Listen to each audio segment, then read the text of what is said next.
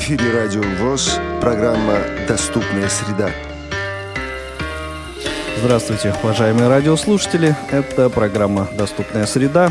У микрофона Игорь Роговских. Доступная среда – это, конечно же, не только тактильная плитка, не только звуковые светофоры, пандусы, но и огромное количество различных мероприятий, которые предшествуют реализации этой доступной среды на улицах городов, например. Одно из таких э, мероприятий состоялось 21 ноября 2018 года. Встреча премьер-министра правительства России Дмитрия Анатольевича Медведева с представителями общественных организаций инвалидов. На ней присутствовал Анатолий Попко. Он сегодня гость нашей программы. Анатолий, добрый день. Здравствуйте, Игорь Владимирович. Здравствуйте, уважаемые слушатели. В каком качестве, Анатолий, ты там присутствовал на этой замечательной встрече? И кто еще на ней присутствовал? Как говорят в одном известном анекдоте, вопрос, конечно, интересный.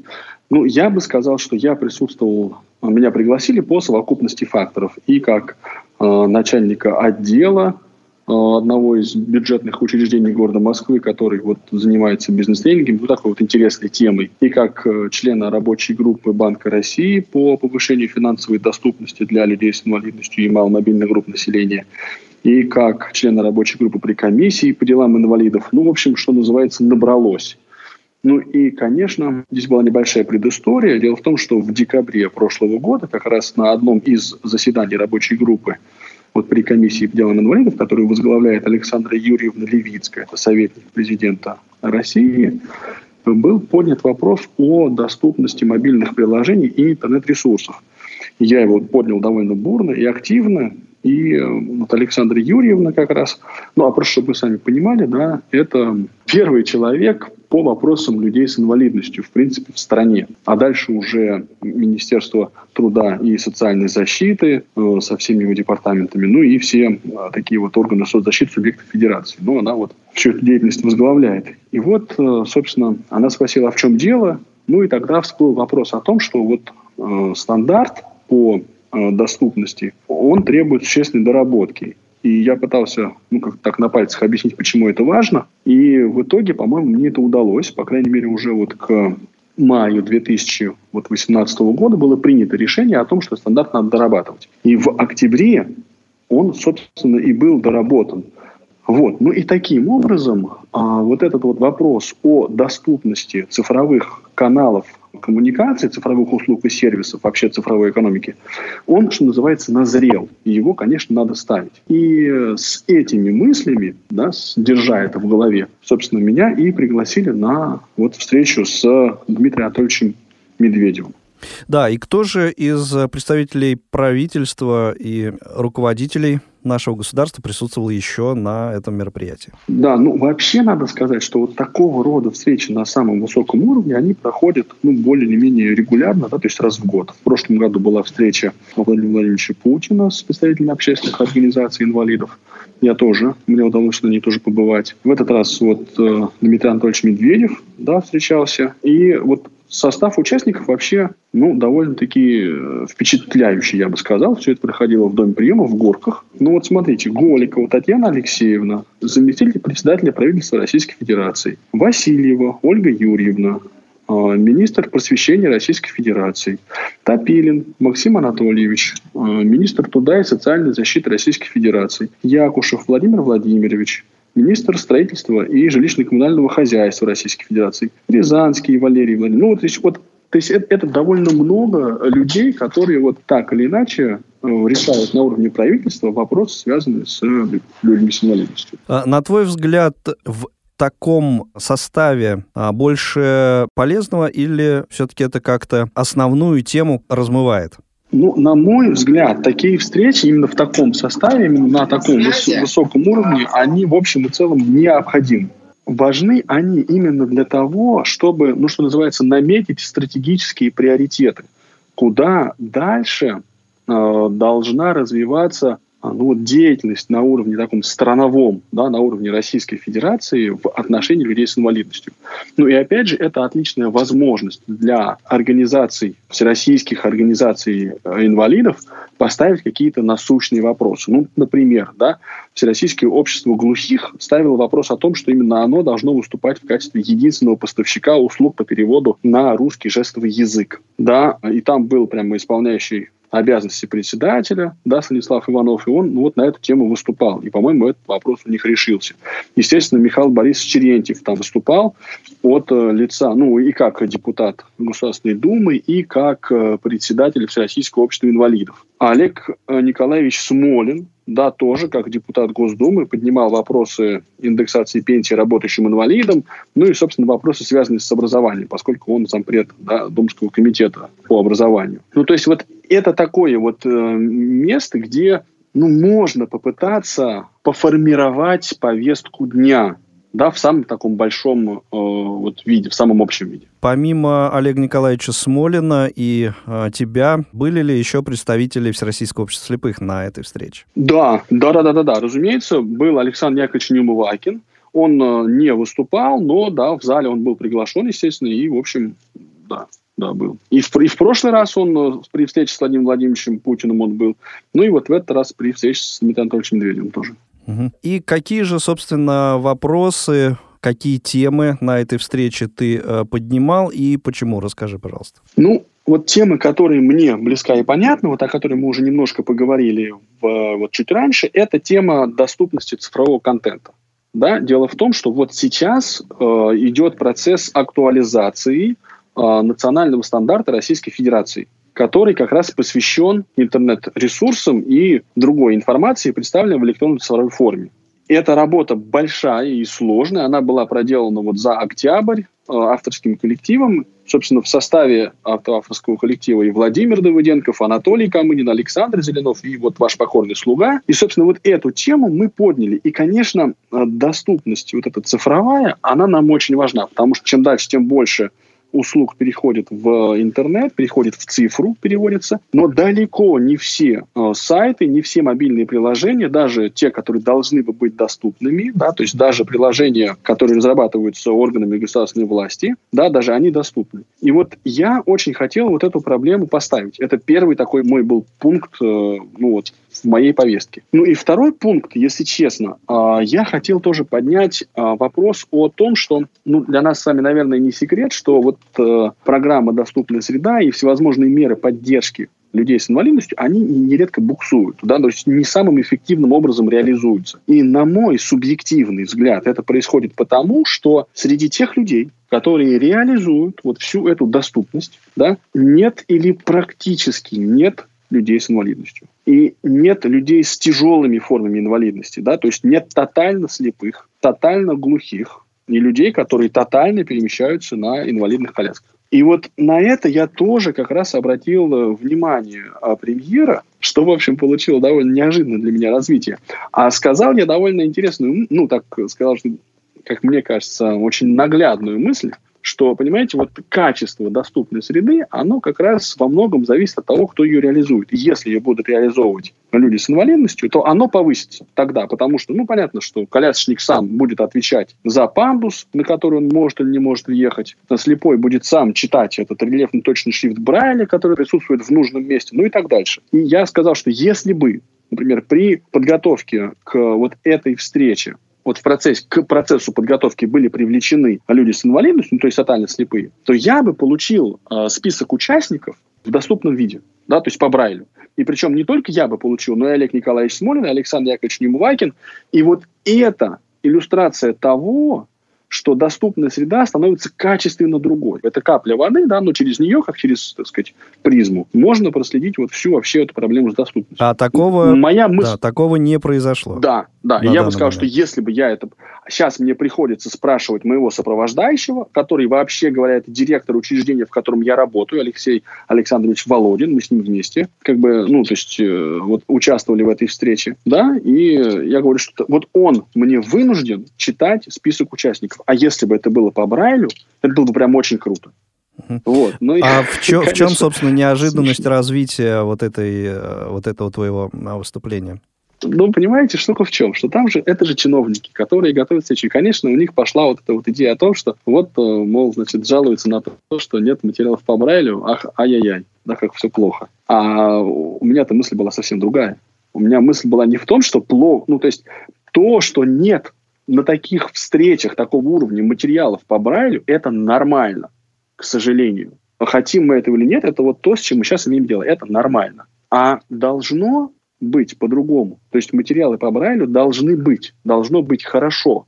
Я не ожидал, что материалы по Брайлю будут. Но если бы встречу готовили люди сами слепые или слабовидящие, то они бы точно мимо этого, ну, не прошли бы мимо этого факта, как мне кажется. Но вот если бы я готовил встречу какую-то на высоком уровне, и я бы знал, что будут присутствовать слепые и слабовидящие, то я бы обязательно бы заботился о раздатке по, по Брайлю. Ну, и любой из нас, на самом деле, кто вот, ну, в теме. Мы, потому что на всех конференциях мы даем программы, какие-то материалы, ну и так дальше. И ну да, для вот организаторов э, вот, э, подобных мероприятий это пока, к сожалению, не очевидная вещь. А это, это просто вообще непонятно, не близко. Не близко. И не близко и непонятно ровно потому, что среди организаторов нет слепых и слабовидящих. То есть среди тех, кто занимается реализацией э, ну вот, политики в сфере значит, доступности, да, и в том числе организации вот этих встреч, там нет слепых.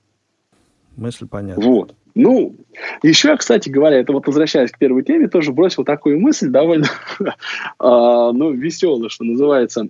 Я сказал, что, вы понимаете, что сейчас вот э, современный смартфон и персональный компьютер – это такие же органичные атрибуты тотально незрячего человека, как и белая трость. И вот эта мысль, она тоже очень тяжело, конечно, проникает в, ну, вот в сознание, что называется, людей, которые вот вершат судьбы Родины. Как ну, сейчас принято говорить, заходит. Не заходит пока что. Да, да, она не то, что не заходит, это надо говорить. Это надо вот каждый раз, надо каждый раз приходить и говорить, здравствуйте, я незрячий, вот у меня смартфон, вот у меня трость, вот у меня ноутбук, вот я этим всем пользуюсь.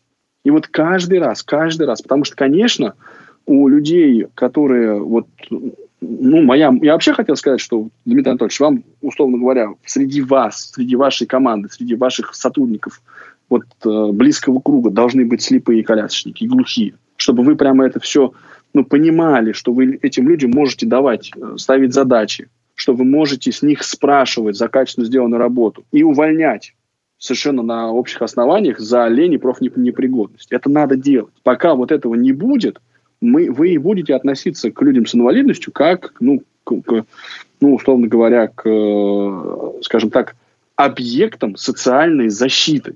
А, то есть это, это будут всегда, э, мы будем всегда, ну, люди, которые нуждаются в помощи. Хотя мы, э, в общем, многие вопросы мы можем решать самостоятельно. Это очень важный момент. И это тоже такой, это вторая мысль, которая как раз вот идет в развитии, она тоже не очень заходит. Да, а как тебе показалось, э, Дмитрий Анатольевич вообще понял, о чем ты говоришь? Слушай, вот это сложный вопрос. А, вообще он человек достаточно технически продвинутый. Но, конечно, я в своем выступлении сделал, наверное, больший акцент на организационных мерах.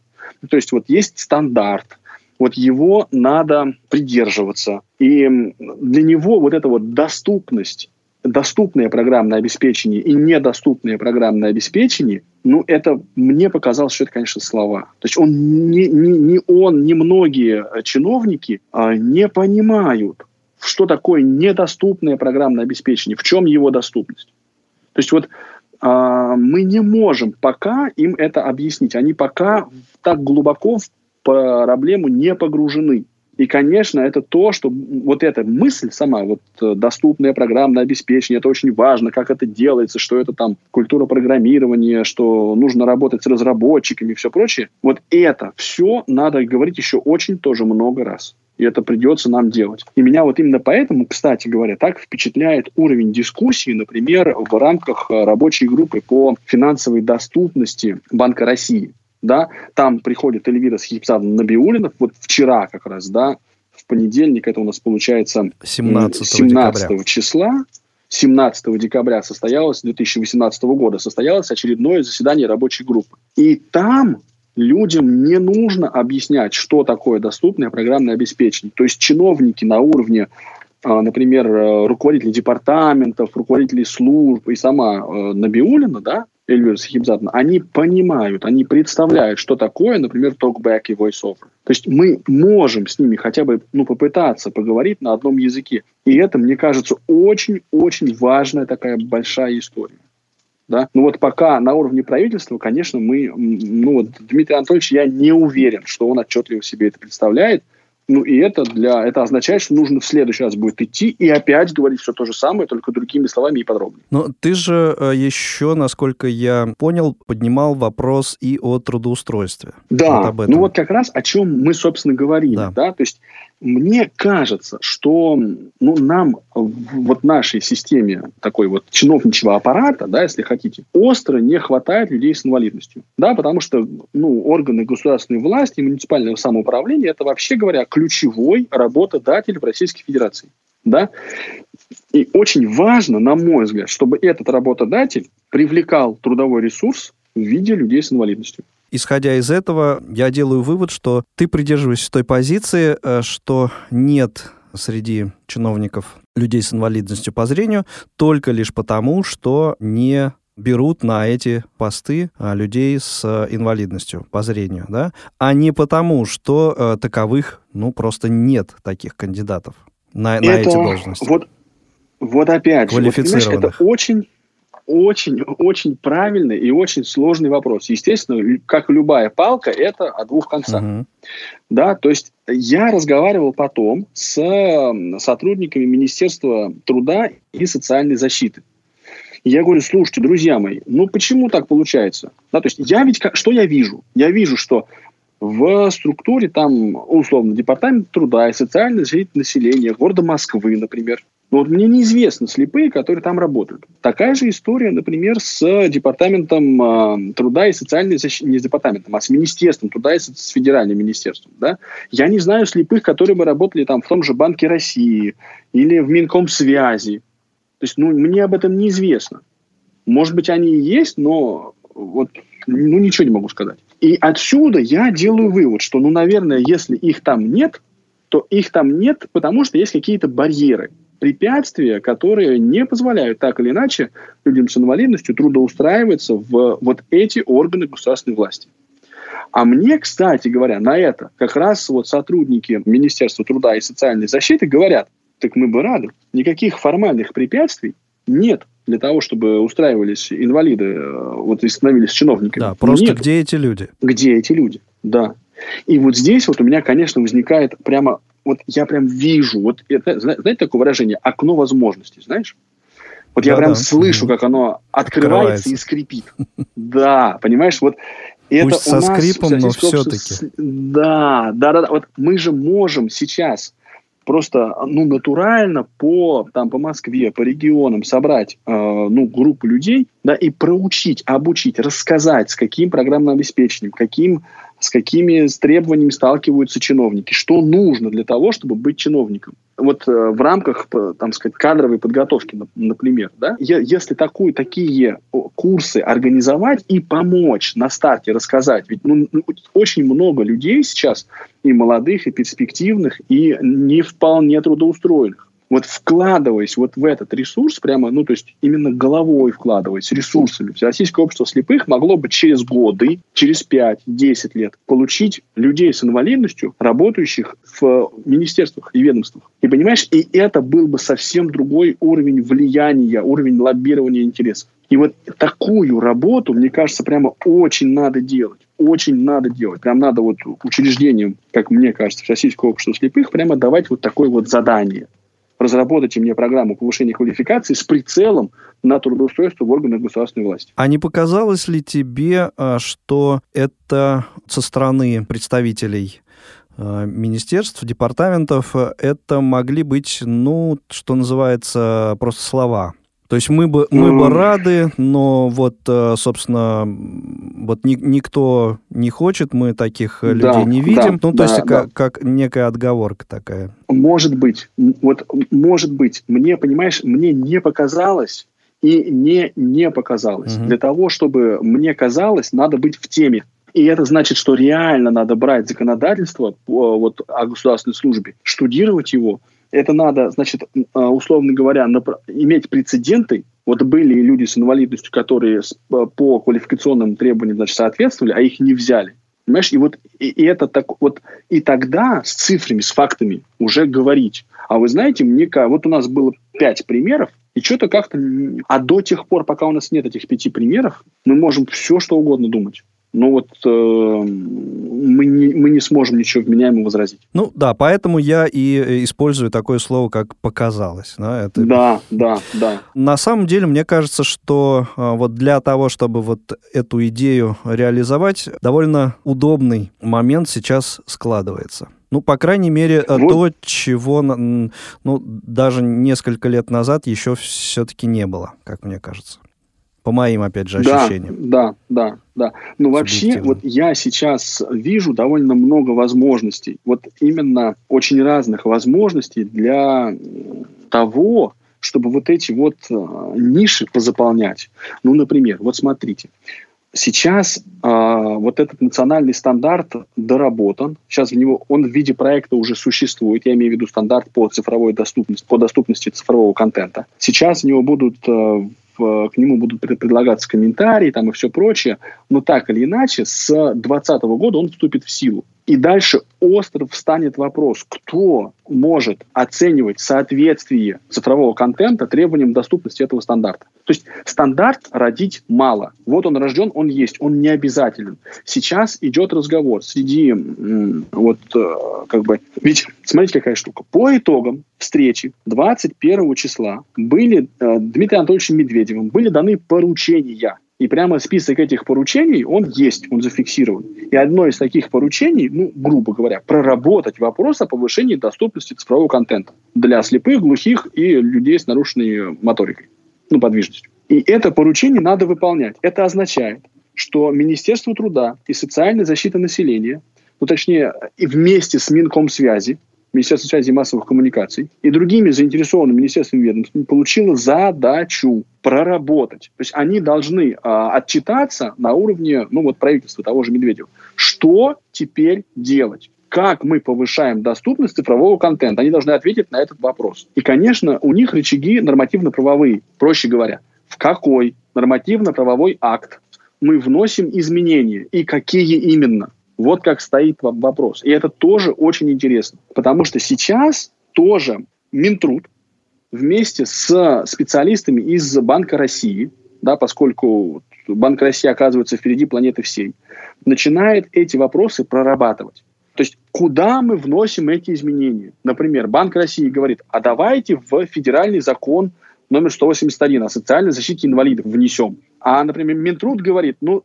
смотрите, эти, этот закон, он важный, он нужный, но он касается инвалидов. А мы с вами говорим о, о цифре, о цифровых коммуникациях. Давайте мы лучше договоримся с Минкомсвязи, чтобы внесли эти изменения в закон о связи. И вот, во-первых, за всеми этими переговорами очень нужно следить. И следить, конечно, а, на, на экспертном уровне, вот на моем уровне. Я могу попросить, а давайте вы меня включите вот в эту переписку, что я, собственно, и сделал. Давайте я тоже в этом поучаствую, немножечко хотя бы. Да? Это я могу, но у них возникает вопрос тогда, а с какой, а ты кто?